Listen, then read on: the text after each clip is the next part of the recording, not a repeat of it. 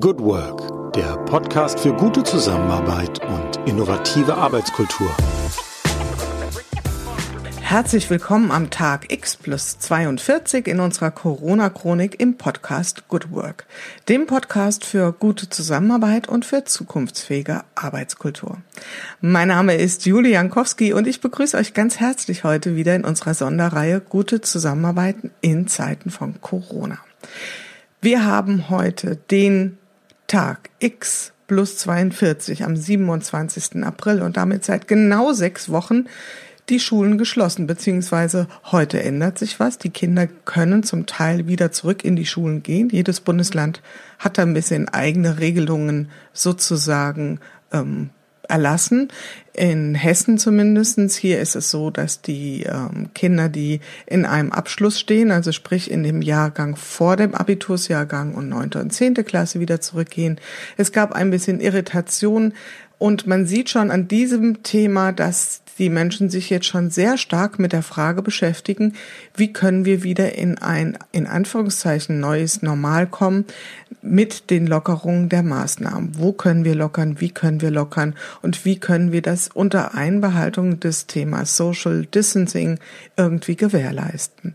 Das ist das, was aktuell die Diskussion rund um Corona sehr stark prägt. Auch das Thema, wie sind die Auswirkungen des Shutdown und natürlich aber auch nach wie vor das Thema, wie kriegen wir den gesundheitlichen Aspekt gut abgebildet. Wir sind hier in Deutschland in einer, ich sag mal an der Stelle, privilegierten ähm, Position. Wir haben ein gutes Gesundheitssystem, so erleben wir es zumindestens und haben demzufolge auch vergleichsweise wenig Zahlen zu beklagen. Das vielleicht so als ganz kurzen Abriss, was sich im öffentlichen Leben tut. Die Menschen haben sich zwischenzeitlich eingerichtet und dennoch fragen sich viele, wann wird es wieder, wie auch immer das neue Normal aussehen soll, normal. Hier in unserer Corona-Chronik werfen wir den Blick auf die Arbeitswelt. Wir schauen, was tut sich dort. Wie gehen Menschen mit dieser Ausnahmesituation um oder erleben sie es überhaupt noch als Ausnahme? Was haben sie sich selbst sozusagen an Hilfsmitteln zurechtgelegt und vor allen Dingen, was lernen wir daraus? Stichwort Lernen, da sind wir heute genau richtig. Wir sind heute an sozusagen einer Stelle, wo das Lernen im Mittelpunkt steht. Wir sprechen heute mit zwei Professoren der Hochschule Mainz und zwar einmal mit Sven Pagel und mit Thomas Becker. Und die beiden sind für den, für den ähm, Studiengang Digital Media verantwortlich an der Hochschule Mainz. Und so begrüße ich heute ganz herzlich Thomas Becker und Sven Pagel hier in unserem virtuellen Studio mit einem freundlichen Hallo. Hallo, Frau Jankowski. Hallo, das war, glaube ich, Herr Becker. Genau. Herr Pagel, auch an Sie natürlich herzlich willkommen. Genau, da können Sie unsere Stimme schon gut verstehen. Hallo. Genau, wir werden heute uns ein bisschen durchnavigieren mit diesem Doppelinterview und ähm, und sie dann auch werde ich versuchen, sie direkt anzusprechen, um es leichter zu machen. Erste Frage an Sie beide. Vielleicht fangen wir mal mit Ihnen an, alphabetisch sozusagen, Herr Becker. Wie sind Sie heute gestartet? Wie geht es Ihnen heute ganz persönlich? Also mir persönlich geht's gut. Ich bin im Homeoffice gestartet, wie, wie derzeit fast jeden Tag. Das heißt, äh, ich habe geschaut, was liegt an Terminen, an Aktivitäten an. Und äh, bei uns ist jetzt vieles äh, auf Homeoffice und digitale Aktivitäten umgestellt. Das heißt, im Wesentlichen laufen unsere Vorlesungen dann auch digital und bedarfen diese oder bedürfen einer ganzen Reihe von Vorbereitungen. Das heißt, wir müssen das Konzept nochmal durchgehen, müssen es entsprechend umstellen. Und das sind so meine Hauptaufgaben derzeit. Mhm. Okay, Herr Pagel, wie sieht es bei Ihnen aus? Wie sind Sie heute Morgen gestartet in den Tag? Ich habe das äh, Vergnügen, gleich an drei, vier Stellen Bezug zu Corona zu haben, weil ich äh, neben der beruflichen äh, Situation als Prof auch Vater von mehreren Kindern bin und zudem Vorstand von einem Kindergarten. Äh, heute sah es bei uns aus, meine Frau und ich, wir haben vier Kinder, die haben wir erstmal in den Tag äh, gebracht und meine Frau ist jetzt mit den vier Schätzen, die zwischen eins und neun sind, auch gerade draußen beschäftigt. Um 8.30 Uhr hatte ich dann ein Telefonat mit den Kindergartenvorständen, wo es ja auch darum geht, wie äh, geht es jetzt äh, dort weiter, Notgruppen, äh, wie kann man vielleicht leichte Formen der Lockerung auch da umsetzen, ohne unverantwortlich zu sein. Und dann habe ich um neun Uhr mit dem Arbeiten begonnen und das ist genauso, wie es Thomas gerade eben dargestellt hat. Äh, mein Team und ich, wir sind ähm, auch ähnlich wie Thomas äh, im Homeoffice und arbeiten digital und das läuft eigentlich sehr, sehr gut seit mehreren Wochen. Ich hatte es ja eingangs gesagt, Sie beide verantworten ja den Studiengang Digital Media. Da hätte man jetzt so als Laie ja so die Vorstellung, das dürfte doch für Sie jetzt alles keine allzu große Herausforderung sein. Oder unterliege ich da einer Fehlannahme? Also was ist so Ihre Einschätzung? Vielleicht Herr Pagelmann, was, wie, was hat Sie jetzt sozusagen vor neue Herausforderungen gestellt, dieser Umstand Corona? Also Ihre Vermutung ist richtig. Wir sind, äh, und das gilt natürlich nicht nur für unseren Studiengang, sondern die ganze Hochschule Mainz, wir sind an vielen Stellen digital unterwegs. Und äh, für uns war die Umstellung nicht so problematisch wie äh, bei den Schulen teilweise, wie ich das dort so erlebe. Ähm, Hochschulen sind ja im Bereich Lehre, Forschung, Transfer unterwegs. In der Lehre ist es so, dass wir schon weit vor Corona mit unterschiedlichen E-Learning-Angeboten äh, experimentiert und gearbeitet haben. Wenn ich da Tools nennen darf, dann war das in der Vergangenheit bei uns an der Hochschule Mainz zum Beispiel Adobe Connect. Und äh, auf all diese Erfahrungen konnten wir äh, aufbauen und haben das bei uns im Fachbereich getan durch äh, das Dekanat und das Team Lehre und Medien. Und die haben dann sehr, sehr gut und sehr, sehr schnell verschiedenste Tools miteinander verglichen. Und dann wurde bei uns äh, eine Entscheidung getroffen, welches Tool man einsetzt, auch datenschutzbasiert. Das heißt, die Lehre läuft mehr oder weniger komplett digital. Alle Kollegen machen das sehr, sehr unterschiedlich. Aber auch andere Aufgaben einer Hochschule, wie beispielsweise Forschung und Transfer, laufen jetzt digital. Die Mitarbeiter, die ich gerade eben erwähnte, das sind Forschungsmitarbeiter. Wir machen große Forschungsprojekte mit dem ZDF beispielsweise und Fraunhofer. Und äh, die laufen jetzt halt auch digital. Wir haben digitale Team-Meetings, wir tauschen Dateien digital aus, wir machen äh, auch digitale Usability-Forschung, so dass ähm, wir da gut unterwegs sind. Und was das für einen Studiengang ganz konkret hat, das kann vielleicht der äh, ganz konkret bedeutet, das kann vielleicht der Thomas jetzt noch ein bisschen ausführen. Ja, gerne. Also wie gesagt, wir haben unterschiedliche Plattformen äh, geprüft, haben uns jetzt äh, für die Lehre in der Regel für die Plattform Zoom entschieden. Das heißt, die, äh, die Vorlesungen laufen in der Regel so ab, äh, dass man sie vorbereitet, dass man auch äh, interaktiver jetzt mit den Studierenden arbeitet, weil bei uns sind die Vorlesungen in der Regel in vier Stunden Blöcken organisiert und äh, sowas kann man jetzt eben nicht in der wie man das klassisch kennt, in der Präsenzform, dass der Professor sich jetzt hinsetzt und, und hier vier Stunden dann erzählt. Das geht nicht. Also man, man äh, gibt Aufgaben zur Vorbereitung, man macht kleine Blöcke, in der Regel 20 bis 30 Minuten. Man, man hat auch die Möglichkeit, dann äh, Teams zu bilden, also so Breakout-Sessions zu organisieren, wo sich die Studierenden auch zusammenfinden können, digital und, und Aufgaben lösen. Und insofern schaffen wir es eigentlich ganz gut, äh, die Vorlesungen so zu organisieren.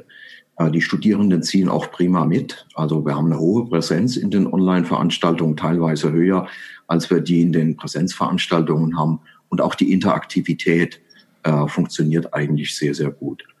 Was schwierig ist und was eine hohe Herausforderung äh, für uns derzeit bedeutet, ist die Prüfungen zu organisieren.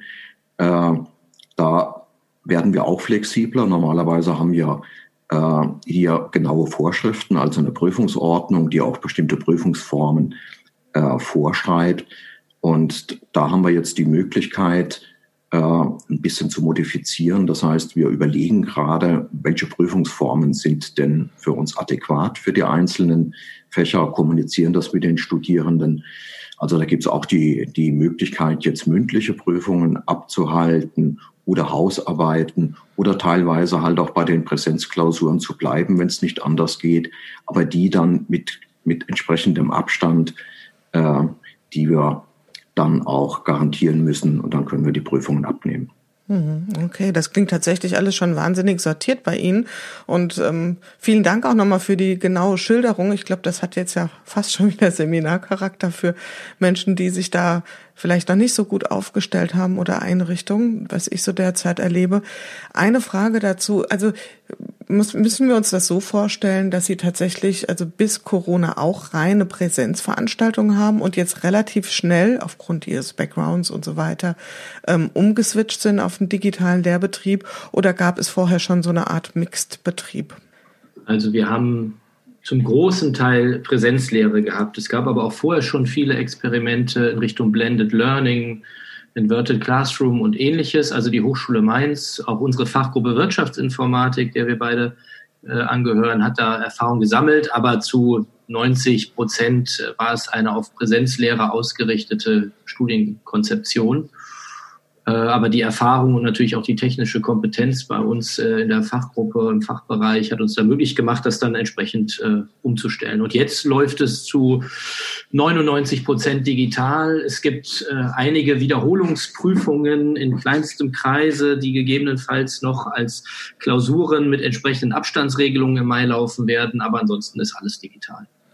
Wunderbar. Da, ich glaube, da träumen so die ein oder andere Lehrbetrieb von, beziehungsweise auch, ähm, wenn ich jetzt mal, auf, Sie hatten es eingangs schon gesagt, Herr Pagel, auf das Thema Schule gucke.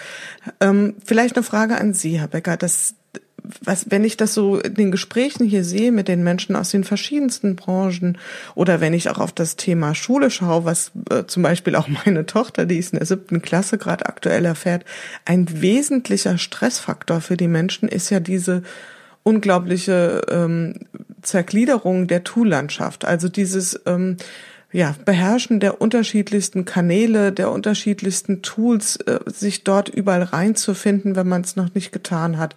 Zu wissen, wer kommuniziert mit mir über welchen Kanal, wo sind welche Informationen abgelegt und vor allen Dingen, wie gehe ich mit den Tools um. Sie sind da relativ ja entschlossen. Sie haben da schon was entschieden. Wie lief dieser Entscheidungsprozess?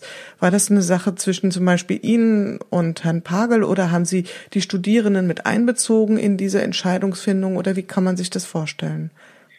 Ja, bei uns ist das wesentlich äh, im Fachbereich entschieden worden.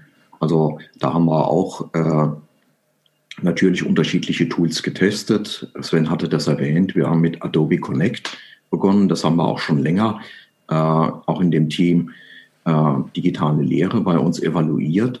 Da haben wir aber festgestellt, wenn wir halt mit, mit mehreren Personen und mit mehreren Veranstaltungen da parallel drin sind, dann war die Performance äh, eigentlich nicht sehr gut. Das heißt, die Streams sind ab und zu mal abgebrochen. Äh, deswegen haben wir, haben wir uns jetzt auf Zoom geeinigt. Und bei Zoom ist es so, äh, dass dass das eine, eine relativ gute Qualität hat und äh, auch die Streams stabil bleiben. Äh, es hat, das muss man natürlich auch sagen, äh, was den Datenschutz angeht, einige Schwächen. Aber bei uns ist es, wenn ich in einer Online-Vorlesung halte, natürlich jetzt nicht so dramatisch, wenn das jemand externes mithört. Insofern ist das für uns dann trotzdem praktikabel. Ich habe es auch so gemacht, dass ich äh, einen, weiteren Kurs mit äh, mit Teams von Microsoft unterrichte. Da ist es so, dass man den kompletten Kurs äh, in Teams mit reinholen kann. Das ist also auch eine, eine gute Kollaborationsplattform. Da kann ich dann noch mehr machen. Da kann ich ein Whiteboard mit einblenden. Ich kann äh, Tests entsprechend stellen und kann das auch direkt korrigieren. Also äh, das ist bei uns entsprechend so gelaufen und das wird äh, an der kompletten Hochschule äh, bei uns auch so durchgeführt. Mhm. Das finde ich sehr schön, dass Sie das auch nochmal so betonen, dieses Thema Zoom. Das schlägt ja hier immer wieder mal auf im Podcast und auch so verfolge ich die Diskussion. Wir machen ja jetzt zum Beispiel auch das Interview über Zoom und da gab es ja diese Datenschutzdiskussion. Ich glaube, es wurde zwischenzeitlich auch von der Toolseite her deutlich nachgebessert. Und da beschreiben Sie ja ganz schön so ein Spannungsfeld zwischen Pragmatismus einerseits und Datenschutz andererseits. Ist das eine Diskussion, die Sie sehr ähm, beschäftigt, Herr Pagel, dieses Thema einerseits Datenschutz, Pragmatismus, so ist das ein Thema, was bei Ihnen diskutiert wird? Einerseits, andererseits sagen Sie so schön. Mhm. Äh, ich glaube, das ist eine gute Beschreibung von einer äh, Problemlage, die wir in fast allen gesellschaftlichen Bereichen haben. Auch die Lockerungen durch die Bundespolitik sind ja so eine Art einerseits, andererseits. Man ist ja an vielen Stellen in vielen Widersprüchen zerrissen.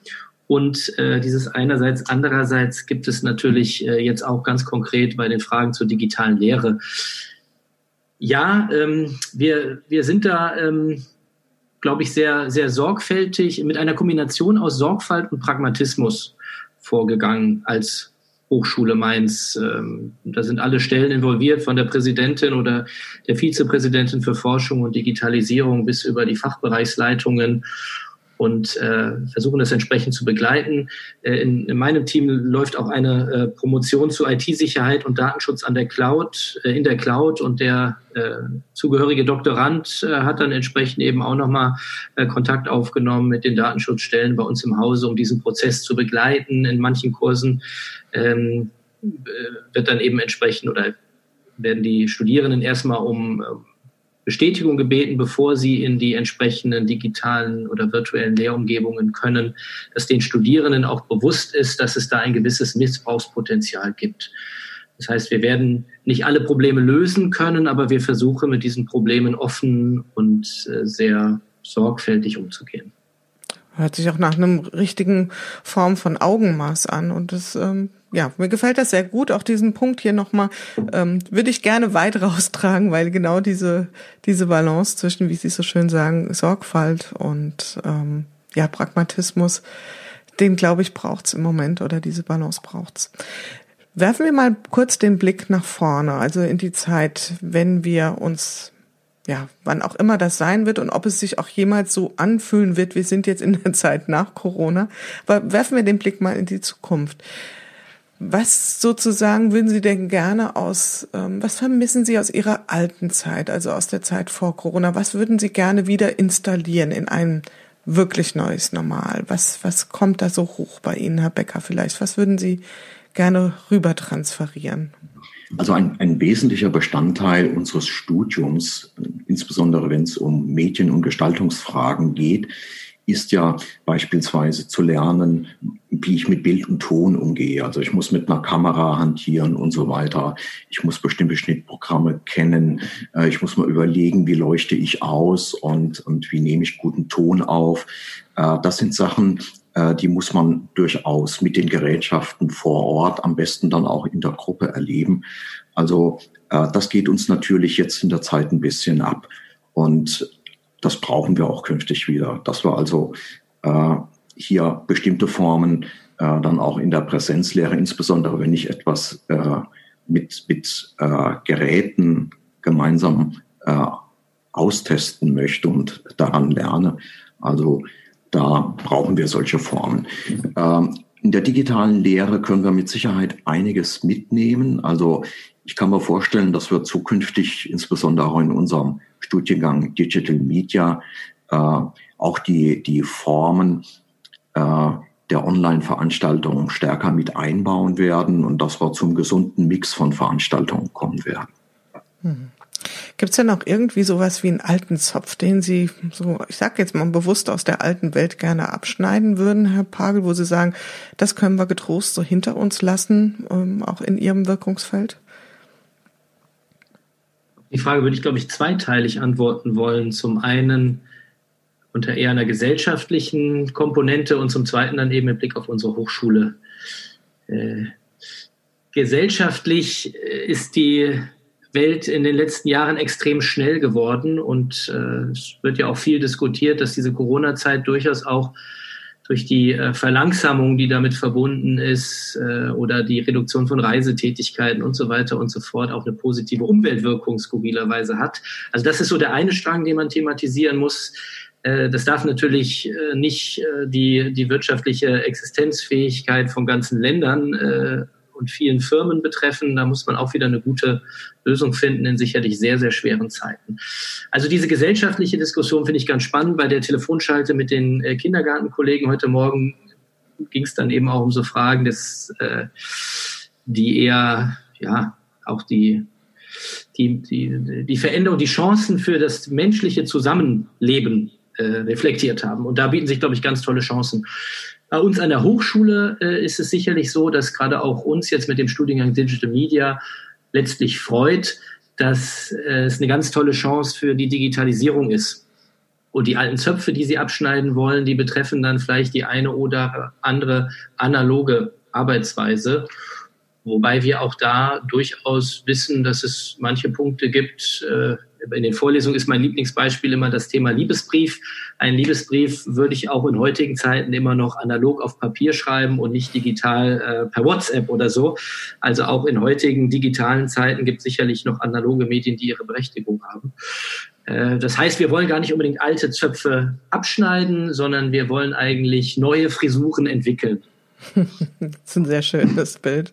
Und was müssen wir denn tun? Bleiben wir mal kurz vielleicht, Herr Frage, was müssen wir tun oder wie würden Sie gerne sozusagen das neue Normal gestalten? Was wären so Punkte, wo Sie sagen, das, das wäre mir wichtig, wenn wir über. Ja. Also für uns als Hochschule ist es sicherlich so, dass wir auch unseren Studierenden auf eine gewisse Art und Weise Halt geben müssen. Also wir als Fachbereich Wirtschaft versuchen darauf zu achten, dass dieses Semester auch wirklich mehr oder weniger plangemäß realisiert wird, weil da sitzen natürlich äh, Millionen von Menschen momentan in ihren Homeoffice und äh, das ist natürlich auch mit Herausforderungen auch psychologischer Natur verbunden. Und da spüren wir eine große Herausforderung eben für die Studenten, die uns anvertraut sind. Der Studiengang hat 40 Plätze in der äh, Maximalausbauform pro Jahr. Und diesen Studierenden äh, wollen wir ein Halt sein und wollen wir regelmäßig Programm anbieten. Und ich, äh, wenn wir mit den Studenten gut zusammenarbeiten und die weiter an Bord halten, sage ich mal, und motiviert halten, dann kann man gemeinsam dann auch in den nächsten Semestern überlegen, was entwickeln wir weiter. Und da kann ich nur sagen, großes Kompliment an alle Kollegen bei uns im Fachbereich und natürlich auch an die beiden anderen Fachbereichen. Es kommen ganz, ganz tolle didaktische Ideen von vielen Kollegen. Und äh, auch die Studierenden geben uns viele Impulse, die wir jetzt eben aufgreifen können. Mhm. Also auch eine Zeit, in der sehr viel kreative Energie entsteht. Und tatsächlich ist es ja so, dass wir äh, im Moment sagen, jetzt erleben wir mal, wie Digitalisierung funktioniert. Ein bisschen unfair ist es schon, weil wir erleben ja gerade Digitalisierung unter wirklich erschwerten Bedingungen. Und vielleicht könnte man sogar sagen, wenn es jetzt schon irgendwie funktioniert, was braucht es dann, damit es in einer sagen wir mal, besser sortierten Zeit, wenn wir zumindest leichtere Rahmenbedingungen haben, richtig gut funktioniert. Und ähm, da würde ich das Wort gerade mal rübergeben wollen an Sie, Herr Becker. Kommen wir mal zu einer bisschen persönlicheren Ebene. Wir sprechen hier in der Corona-Chronik immer ganz gern vom Corona-Hack, also irgendwie etwas, was ähm, sich Menschen vielleicht zurechtlegen, um einfacher durch die Zeit zu kommen. Haben Sie so etwas, Herr Becker? Irgendwas, was Sie sagen? Ja, das habe ich mir jetzt so in der Corona-Zeit angewöhnt, das hilft mir ganz gut. Gibt es da sowas? Ja, also für mich ist es ganz wichtig, äh, ähnlich wie auch in der Vor-Corona-Zeit, äh, meinen Tag entsprechend zu planen. Und äh, was mir wirklich hilft, ich bin normalerweise, wenn ich nach Mainz zur Arbeit fahre, ich komme hier aus dem Kreis Offenbach, bin ich äh, etwa eine Dreiviertelstunde unterwegs. Das heißt, derzeit spare ich so anderthalb Stunden. Und äh, es hilft mir jetzt, die ganze Geschichte tatsächlich ein bisschen zu entschleunigen. Und das würde ich auch gerne in die, in die Zeit danach mit rübernehmen. Mhm. Also äh, da ändert sich mein Alltag schon. Und äh, es gibt aber auch die Chance, entsprechend gut mit reinzukommen. Ja, und bei Ihnen, Herr Pagel, haben Sie sowas, Sie haben ja beschrieben, Sie haben vier Kinder, alle noch recht klein, also recht jung. Haben Sie sowas, was äh, Sie sich angewöhnt haben, ein Corona-Hack in diesen Multi-Anforderungen, Multi die sie umtreiben. Ja. Der dienstliche Corona-Hack ist auf jeden Fall eine morgendliche Videokonferenz um 9 Uhr mit den äh, sechs Mitarbeitern bei mir im Team. Das hatten wir vorher nur wöchentlich. Jetzt fangen wir einmal jeden Tag eine halbe Stunde gemeinsam an. Und äh, wir starten immer mit einem äh, Impuls, der nichts mit Corona zu tun ha haben darf. Äh, das können äh, Fotos von einer Indienreise sein, die eine Mitarbeiterin vorher gemacht hat.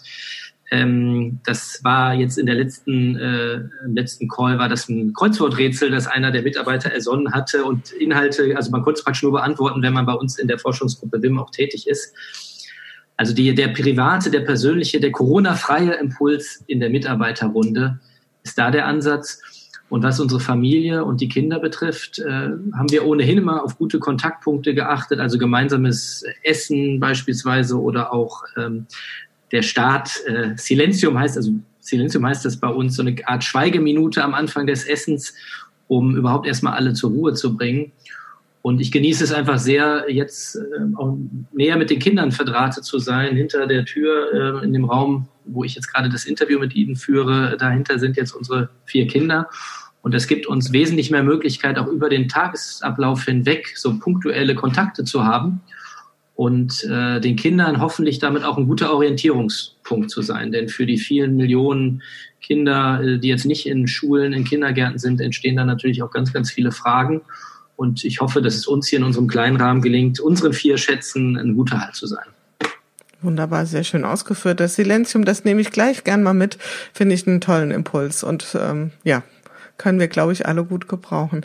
Ja, dann sind wir sozusagen schon am Ende des Interviews angekommen. Ich habe eine Frage, die jeder Interviewgast hier gestellt bekommt, in dem Sinne auch der Fairness halber Sie beide. Ähm, vielleicht fangen wir mit Ihnen an, Herr Pagel. Sie waren sozusagen gerade am Mikrofon. Nämlich die Frage, wenn ich bislang etwas aus Corona gelernt habe, dann ist es das Pünktchen, Pünktchen, Pünktchen. Den Satz dürfen Sie gern vollenden. Da muss ich jetzt, wie Sie merken, in der Tat ein paar äh, Sekunden nachdenken. Wenn ich etwas aus der Corona-Situation äh, gelernt habe, dann ist es vielleicht, dass wir Menschen äh, an vielen Stellen ganz schön äh, über unsere Verhältnisse gelebt haben und dass man, was Fridays for Future seit Jahren gefordert hat, dann tatsächlich mal Sachen reduziert, merkt man auf einmal, so schlimm ist es gar nicht äh, in Klammern oder kleiner Hinweis, die wirtschaftlichen Konsequenzen äh, sind natürlich trotzdem eklatant an vielen, vielen Stellen. Also was habe ich gelernt? Ich habe gelernt, äh, dass es äh, gar nicht schlecht ist, wenn der Mensch sich manchmal ein bisschen zurücknimmt. Punkt. Sehr schön. Und Herr Becker, was wäre Ihre Satzvollendung oder was ist konkret Ihre Satzvollendung, wenn ich ja, etwas also, bisher gelernt habe?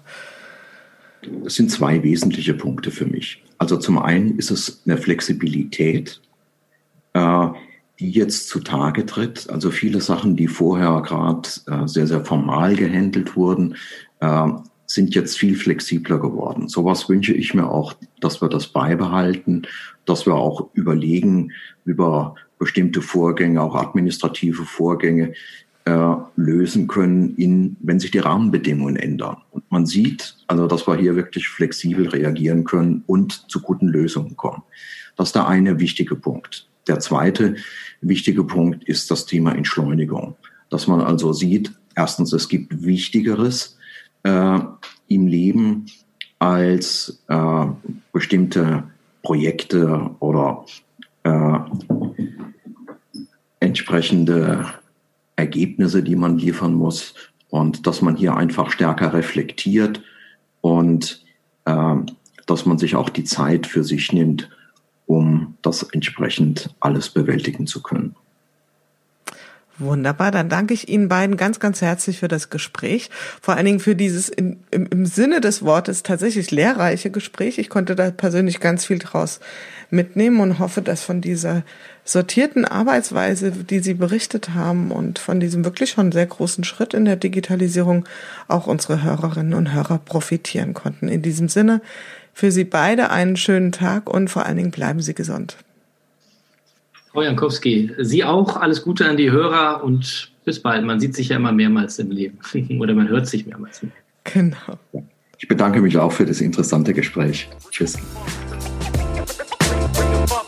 Ja, das war's für heute wieder in unserer Corona-Chronik im Podcast Good Work, dem Podcast für gute Zusammenarbeit und für zukunftsfähige Arbeitskultur. Wenn ihr Lust habt, noch weitere Folgen euch anzuhören, schaut einfach auf www.umig.de slash podcast oder über iTunes und Spotify.